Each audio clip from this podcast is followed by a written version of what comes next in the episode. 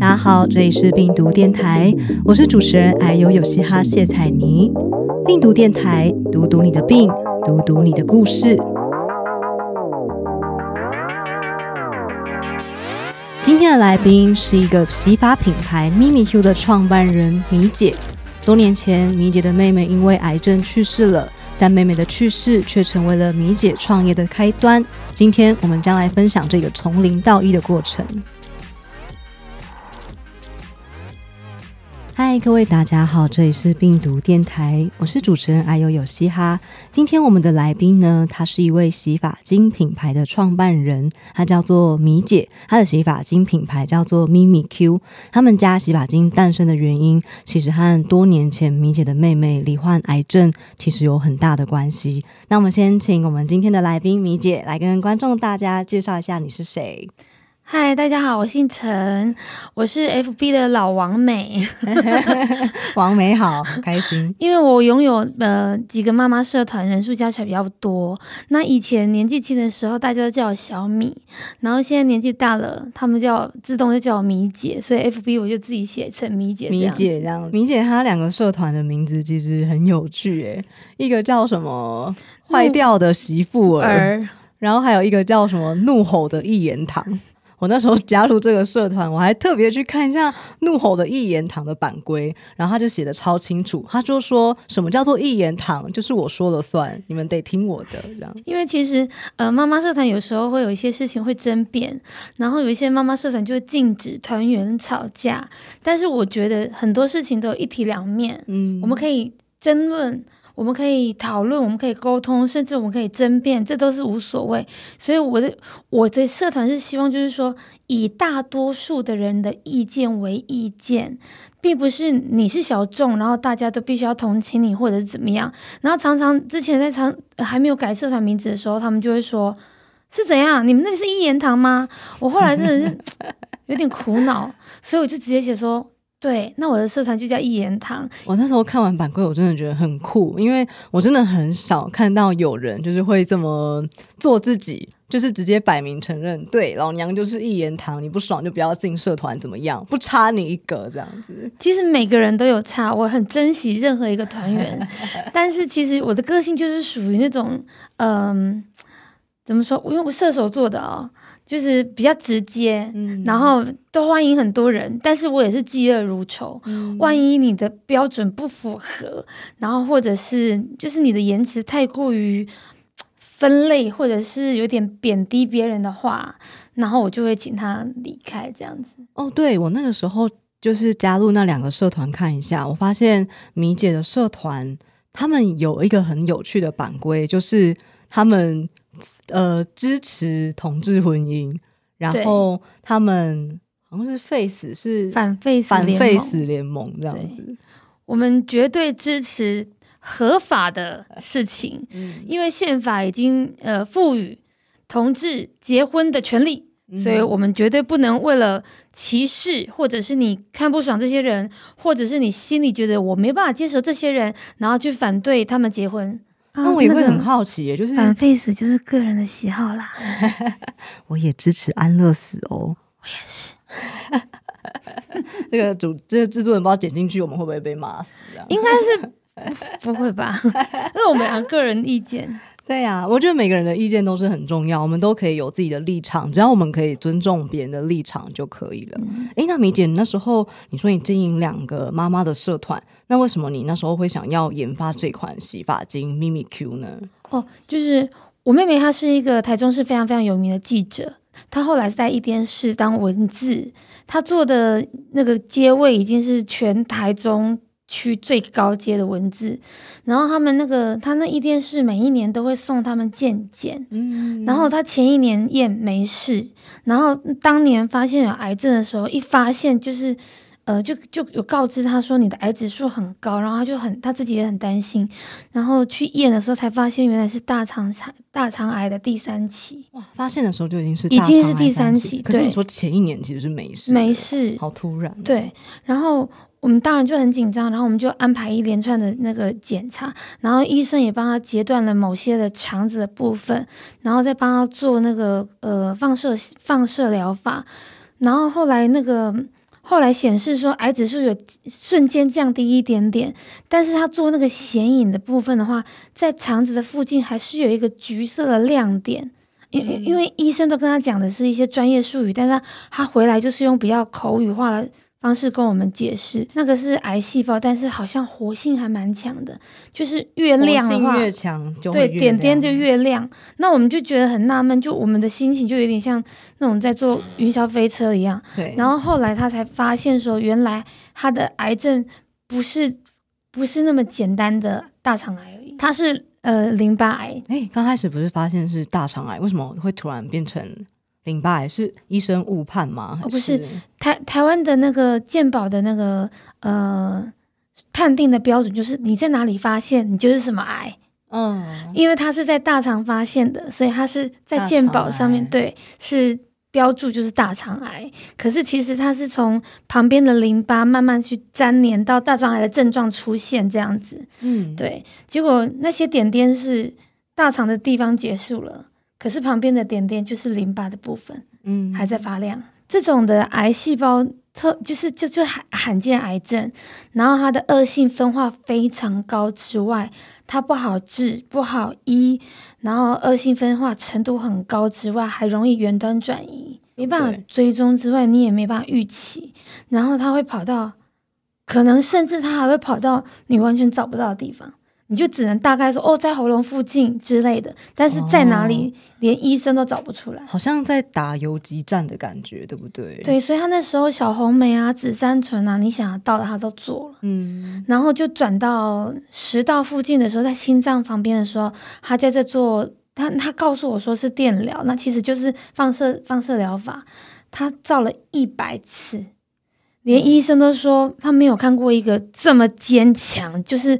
生存意志力这么高的人，电疗听起来好像可能大家会以为没什么，可是电疗因为它是用放射线治疗，然后它会一直同样去照同一个部分，所以如果只有照二三十次，像我那个时候是做三十次，我顶多就是有一些些灼伤啊，觉得有点不舒服。你不是烧焦吗？皮肤我皮肤会烧焦，然后我吃东西的时候吞咽其实会有一点点的困难。然后那时候我口腔的黏膜也有被影响，所以我吃以前酸辣汤小辣，我觉得不够过瘾。可是你知道那个时候口腔黏膜受受损，我那个小辣是会变超大辣、地狱辣等级的。所以你每每做一百次，我觉得。他本来也是跟我一样无辣不欢的人，无辣不欢，我也是无辣不欢，我是大辣者。嗯，他那时候因为那时候已经接近过年，我们大家都在吃大鱼大肉。天哪，他连一碗鸡汤，一小碗的鸡汤，嗯，他都要喝半个小时，嗯，而且他喝边边喝边哭，但是我们全部的人看到就只能躲在，就是当做没有看到，因为你任何的话去安慰他，对他来说都没有用。因为它就是吞不下去，非常非常的痛。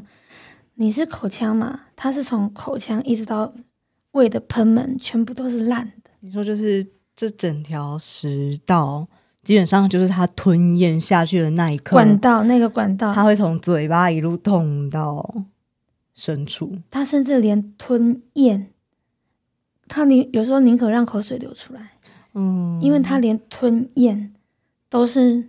他说的像刀割，对，好辛苦哦。那你们那时候身为，因为我觉得这种时期其实病友自己不好过之外，老实说，他亲他亲近的家人跟陪伴者一定看了也觉得很难过啊。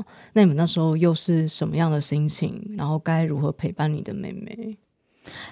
我会弄这洗发精，其实有一跟他那个。也有很大很大关系，因为她是非常爱漂亮，嗯，而且以前记者为了要上镜头，她形象顾得很好，对。然后在化疗的时候，她就开始有一点大把大把掉的时候，有一天她就跟我妈妈讲说：“我决定我要去剃光头。”嗯，然后我妈妈带她去剃的时候，那我妈妈在旁边嚎啕大哭，可是我妹妹一滴眼泪都没有掉。然后回家，我妹妹也，但是回家我妹却哭了，嗯，因为她看到她弟弟，就是我弟弟。也去剃光头，哇，好感人哦！你弟弟是为了要陪他，陪他，陪他，陪他。然后我就看他头发掉的乱七八糟。那时候刚开始是东一块西一块，然后我就想说，有没有办法，就是找一个东西，然后让他头发可以长快一点，然后让他恢复他的开心这样子。对，然后慢慢慢慢慢慢试试到后来是他有长出来，我有留一些照片，他头发长出来他还是很开心。可是后来他要换药以后，又开始是狂掉，就连眉毛都掉。哦，对，我们那时候连眼睫毛都会掉，什么都掉，就全身就是都干净的，私密处也会掉。对对对，就是全身就是干净的，就是有点像刚出生的那个小小动物那样子。对。然后其实东东西到最后有做出来，但是做出来的时候，他已经没办法跟我一起享受这个成就跟荣耀了，因为那时候他已经离开了，而且他的离开也是蛮戏剧化，就是说他就是他呃。到末呃到比较尾端的时候的治疗会帮他装导尿管，因为他的某些部分是肿胀，他自己没有自行没有办法自行排尿。然后他最后一次去住院是呃例行的换更换导尿管，因为那个导尿管在体内固定时间必须要更换。可是他一进去就没有出来，嗯，因为他的呃血小板过低，然后白血球过低，然后不停的在发烧，后来发现是。肺部的问题，肺积水啊什么的，然后到最后，到最后的最后，医生说真的没办法，因为已经帮他抽过好几次肺水。嗯，你知道我妹妹是全世界最害怕针的人呢，她连拔牙都 可以晕倒三次，她非常非常非常怕打针，他也亲眼看到那个针要插到他的，从后面插到肺里面，然后我就站在前面抱住他。然后就看到那个针就插在肺里面，然后护士还会还会请他说：“麻烦你深呼吸，哦，因为他深呼吸才吸才才有办法把那个滴积在最下面的水抽出来。”你就看到一个全世界最怕针的人，一边手发抖，抱着我也抖，全身都在抖，但是他还是很用力的在深呼吸，因为他告诉我说他要拼，他女儿那时候才两岁，嗯，可到最后还是没有办法，因为。他的离开是不是癌症的原因？他的离开是，就是真的，他的他的身体已经撑不住了，他的所有的器官也都没有功能了。嗯，真的，因为其实有听过很多癌友的分享，嗯，他们都说，其实最后有很多癌症患者的离去，不一定是因为他接正在接受什么。很严格的治疗，嗯，他可能是离开的原因，可能是因为营养不良，或者是因为他的身体已经太过虚弱的关系，负荷不了，然后再加上因为免疫机能下降，他就是肺部感染，肺部感染真的是非常非常严重的事。感觉妹妹是一个非常爱自己的家人，还有一个自己女儿的妈妈。哦，她是一个全世界最好的妈妈，而且她也是一个。非常孝顺的女儿，重点她是一个人缘非常非常好的人。她的告别式哦，灵堂塞爆，所有的政商名流，你想得到的大台中区的都来了。妹妹突然离开，应该对你们家那时候其实造成很大的冲击，对不对？那时候有，因为感觉你们家的家族情感非常的紧密，你的弟弟甚至为了他，就是也剃了光头。除此之外，他还把我妹妹的遗言一字不漏的刻在他的背上。怎么刻的？刺上去的。你说用刺青的方式每一个字，那刺青是非常紧张，因为他说只要一个笔画刺错，还是有个地方歪掉，就惨了。嗯，因为有很多东西是可以修图的。你看我们有刺青的都可都知道是可以修图的，但是字没办法修图。他非常紧张，不可能用立可白擦掉，没有办法。三百个字，他刺了六个小时，哇！三百多个字，他刺六个小时。然后你弟弟就把你妹妹的遗言，就是整个一字不漏的刺在了背上。对，因为我弟弟有个很大的遗憾是，他说他甚至想不起来他最后一句话跟我妹妹讲是什么，因为我妹妹住院是例行性的去更换导尿管，可是他一进去就再也没有出来。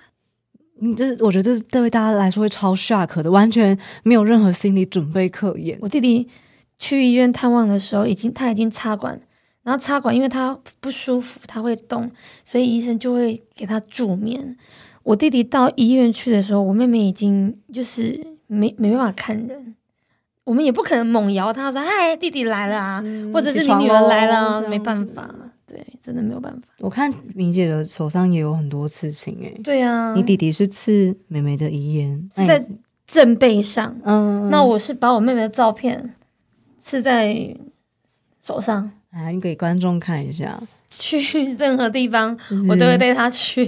这是明姐的妹妹。我前年一呃出国十四趟，就是都是要带着她去，去哪里都带她去。这个是她最喜欢的鸡蛋花，嗯嗯嗯。然后这个是曼陀罗，嗯，这个是宇宙能量的中心。我希望她可以撑住它，带她逍遥自在去任何地方。哇，天呐！你们家族的情谊真的很深刻，是。可以刺在身上的那种深刻的对，然后这个是原本在我妹妹手上的刺青，爱心，她女儿叫右心，爱心，嗯嗯嗯，对，这个比较特别，这个是，哎，对，这边有一个超童真的刺青嘞，这是这是谁画？这个是我在呃过年前的时候，有一天我就在跟他女儿聊天，我说你可不可以画妈妈给我，然后他就画他妈妈戴皇冠的公主。然后他对，然后我就跟他说，我可不可以放在手上？他就说可以，所以我就把他妈妈放在手上。对啊，我们都非常的想他。对，可是这这部分还是必须要往前走，因为我们必须还是要把留在人世间的人顾好，就包含，因为因为最痛苦的是我妈妈，我妈妈没了女儿，然后没了孙女，然后还没有了钱。为什么？为什么你？哎，你说你妹妹有一个女儿，那时候才小学二年级，因为不是，可是为什么哦，才两三岁？可是为什么你的妈妈会没了女儿，又没了孙女，又没了财产？呃，这部分其实讲起来比较复杂，就是说我妹妹在离癌没几个月的时候，嗯，她跟她前夫就已经就是办离婚分开，然后那个男生有因为呃，他有不可能某某些原因，他们自己的。他们自己的协议就是男生愿意把小孩子给我们监护权给我们照顾这样子。诶，那这样听起来，在米姐的妹妹过世之后，她女儿的监护权应该是会到娘家吗？一般一般正常人会想说，哇，这个小孩子从出生一直到现在，从从出生到我妹妹离去，都都是全部都是我们在照顾，所以应该理所当然是给我们。对，但是台台湾的法律就是这样。台湾法律其实奇怪的地方就是，它是以继承的第一顺位。所以你说你妹妹在离癌后的四个月已经跟前夫离婚，然后女儿的抚养权是在米姐的妹妹身上。对，但是米姐的妹妹去世以后，她的抚养权的第一顺位是自然而然到她爸爸那，就是她，呃，妈妈在就是爸爸。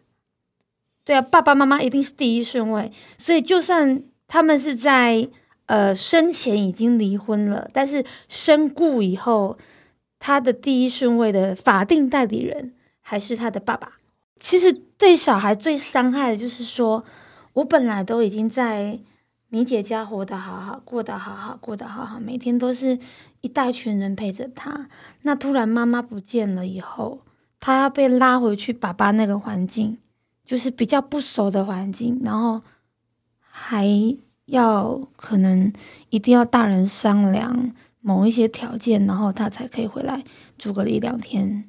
就是为什么会发生这样子的事情啊？哦，嗯，我觉得我们一般人都没有那种立立遗嘱的那个观念。像当初我妈妈曾经在她感觉到我妹妹有一点严重的时候，我妈妈就有暗示。就有跟他讲说，嗯，你要不要做这样的动作？但是因为我妹妹就是属于那种，她不想听到任何负面的，所以她我们我妈妈有暗示她去做立遗嘱这件事情的时候，她还很生气，说我又还没有要死。然后你你也知道，我们家的人就是把她摆在第一第一位，像皇太后一样，我们完全不敢让她心里有任何的不舒服，或者是让她心里有不爽，还是让她觉得。低落，所以他一讲，我们每个人就闭嘴，就不敢再提。对，那其实我妈妈私底下也有在跟我讲说，哎，我们要不要找个适当时机再再跟他讲？那我都跟我妈讲说，再再再一段，再再过一段时间，再晚一点，再晚一点。没想到他就是一进去例行检查而已，就没有回来。然后我们后来有找了六个律师，去问了六个律师，我们要该怎么样？不必有有时候你知道我们家的人不是为了钱，我们真的只是想要把小孩留在身边。我们问了六个律师，为什么我现在有办法跟你讲到说什么的什么什么顺位的事，全部都是律师告诉我们的。每个律师都告诉我们说，你打不赢这场官司。天哪，这种事要怎么避免？我觉得好 shock，因为通常会离婚，一定是因为有一些很多原因。对对对对对对。那如果那个原因很不巧的，其实又让当事人很不开心，嗯，那这个其实会很很哦哎，就我会觉得那个人当初让我那么不爽，然后我离婚了，我死后我竟然我留下的全部都要给他，我觉得我会超超毒烂。可以讲脏话吗？这边 可以啊。你知道最干的事情就是，我跟你好好的，你他妈去教小三，你跟小三因为。你你跟小三因为通奸，然后被我抓到，我们离婚，好，然后我不小心出了意外，我的女儿不但送给你们之后，我的财产也全部都是你们的。天哪，这个然后是小三去花我的钱，那个这个好崩溃。我们有个 就是这样子啊，他离婚以后自立自强，他变得非常有钱，他整形工、整形诊所老板娘。天哪，然后因为意外就全部都给，不用我胖胖体。天哪，这种事要怎么保护自己？我觉得今天不管是不是女性，就是就是在婚姻上这件事情要怎么保护自己啊？因为我们应该都不希望自己的财产、自己所有的一切都给那个让伤透我们的心的混蛋拿走吧。有时候也不一定是混蛋，但是你就是不想让对方这么轻易的得到啊。然后后来我有去稍微问一下律师，然后律师才说，真的很可惜，因为其实。立遗嘱其实不难，我们上网去查以后才发现，说口授遗嘱真的不难呢。口授遗嘱只要有两个指定两个以上的见证人用口述的，然后录音，然后又见证人帮你做笔记，或者是见证人跟着你一起录音，告诉就在录音的时候说我是谁，然后我叫什么名字之类的，就是把自己基本资料。就两个以上见证人全部都录音下去，录下来以后，然后全部的人签名，然后呃注记年月日，然后由见证人全体在封处同行签名，密封起来就可以。等于是那时候，因为你妹妹她不想听到负面的，所以即便你妈妈有提醒她要不要立遗嘱，但是她并不愿意。她觉得到最后再说吧。然后她就在。最后一个措手不及的状况之下离开了你们，其实会很想问，因为在这条路上，就是其实身为病友跟陪伴者，我觉得他们其实都不好过。嗯，米姐跟妈妈在妹妹离开之后，你们是怎么调试自己的心情？我没有，我自己本身没有想到调试这一部分。嗯，因为我只想把其他人顾好。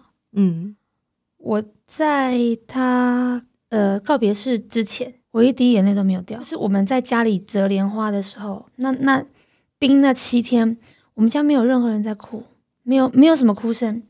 那因为我妹妹很怕念经的声声音，所以我们家是没有诵经的。我们就是放放大甲妈的音乐给她听，因为她是大甲妈的信信众追随者。除此之外，我们没有任何的哀什么哀嚎啊，哭天抢地都没有。那因为一直都有贵宾来，然后他的女儿也都正常在我们家生活，我弟弟的小孩也在旁边跑，他们在冰柜旁边跑来跑去，他们甚至玩球砸冰柜，我们都让他玩，我们要让 他觉得被大人打的事情，我们就让他觉得就跟平常一样，没有没有人因此哭哭啼啼，当然是有可能会有有在他们看不到的时候，家里朋友来会有点有相相拥啊，然后小落泪。但是完全没有，因为我要把现场 hold 住，就等于是一个酒局里面，你要我要装一个，就大家都在喝酒，然后大家都已经快醉了，或者是大家已经醉成一团的时候，我必须要做一个，就是最全场的 hold 住全场的人，而且我不敢在我妈面前哭，就跟就跟我妹妹在不舒服的时候，或者是她得到癌症，陪伴他到一直到他再见，我一滴眼泪都没有掉。那那一天接尸的时候，就是他过世的时候，是我去接他的。沿路上就一直我在跟他聊天，我也一滴眼泪都没有掉。我我不能，人家不是说不能哭吗？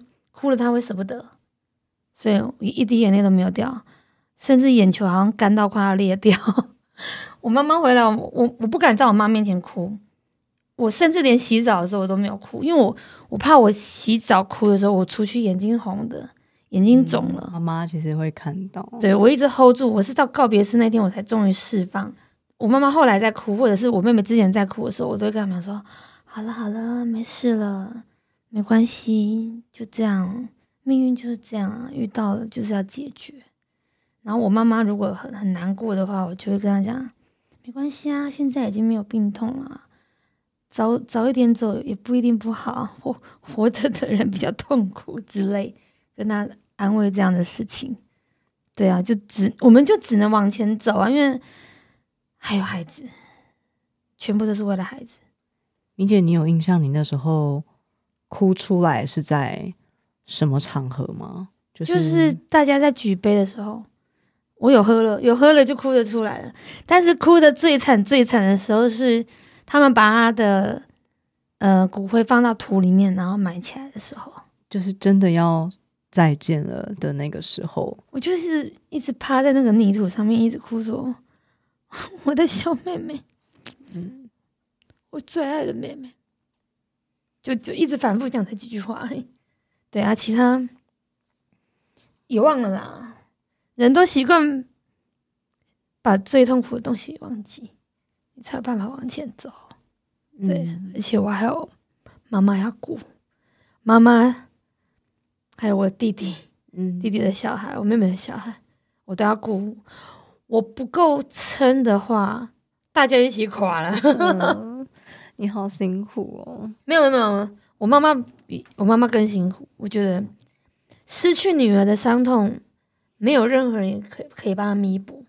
我觉得，呃，面对家人的离去，我觉得真的很难有什么方法跟理论可以马上就走出来。但我觉得，我觉得米姐做的很好，因为米姐，你让你妹妹。就是替你觉得很骄傲，就是我觉得对离去的家人最好的追思跟悼念的方式，或许就是好好的活着，然后让他对你感到骄傲。嗯，我觉得让唯一可以让他放心的事情，就是把生活过好。对，对，因为如果我在我常常在想，如果我是他，我会怎么样？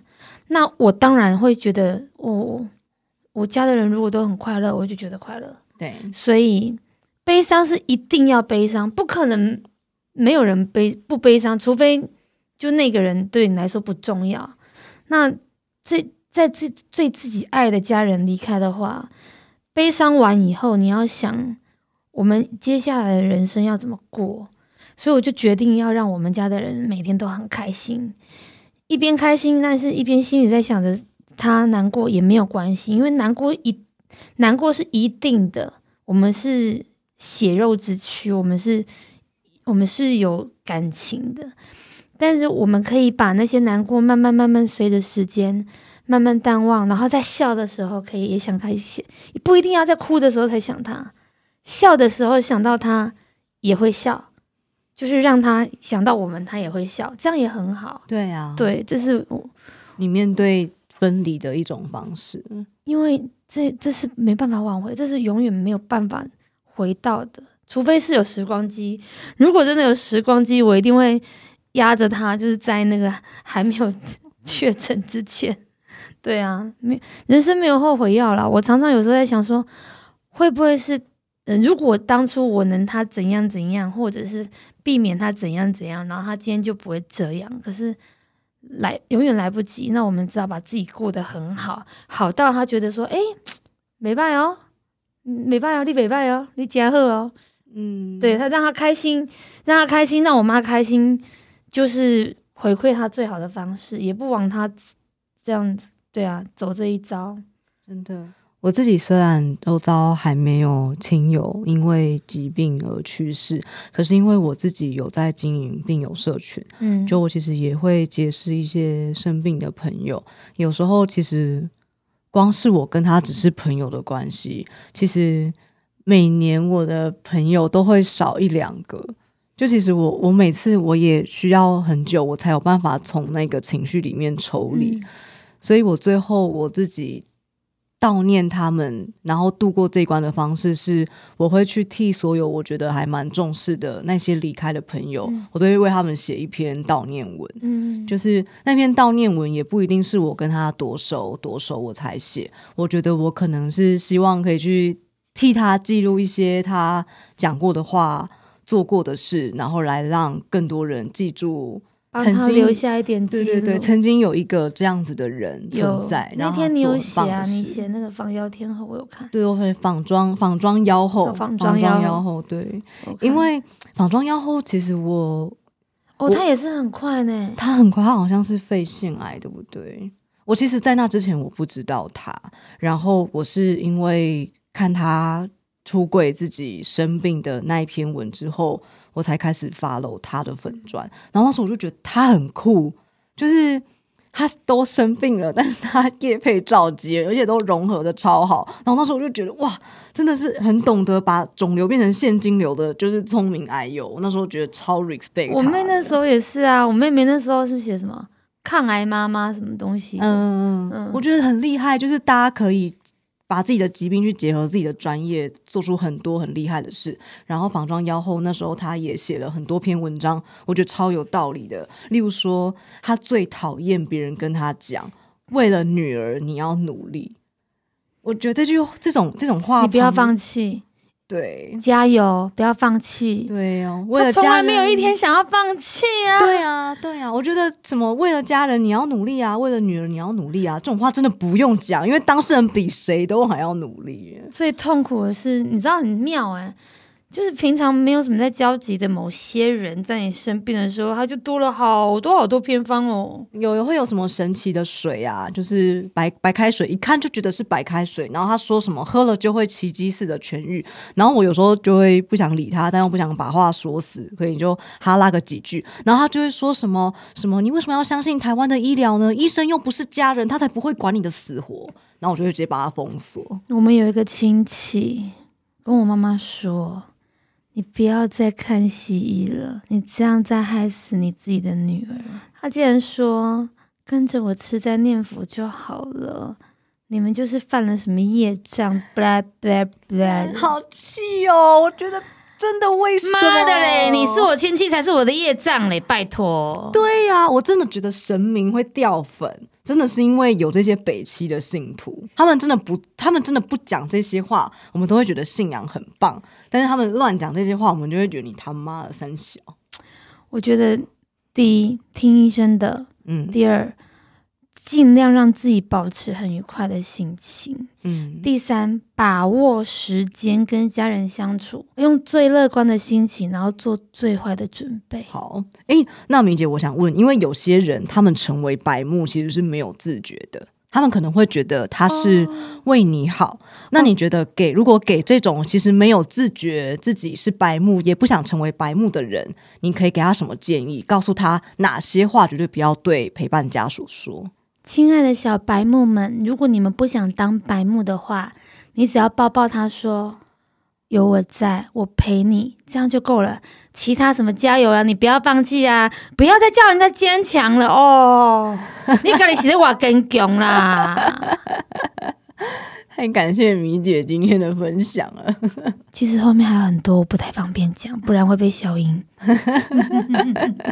好啦，那我们节目到了最后的尾声了，米姐有没有想要跟我们的听众朋友呼吁什么？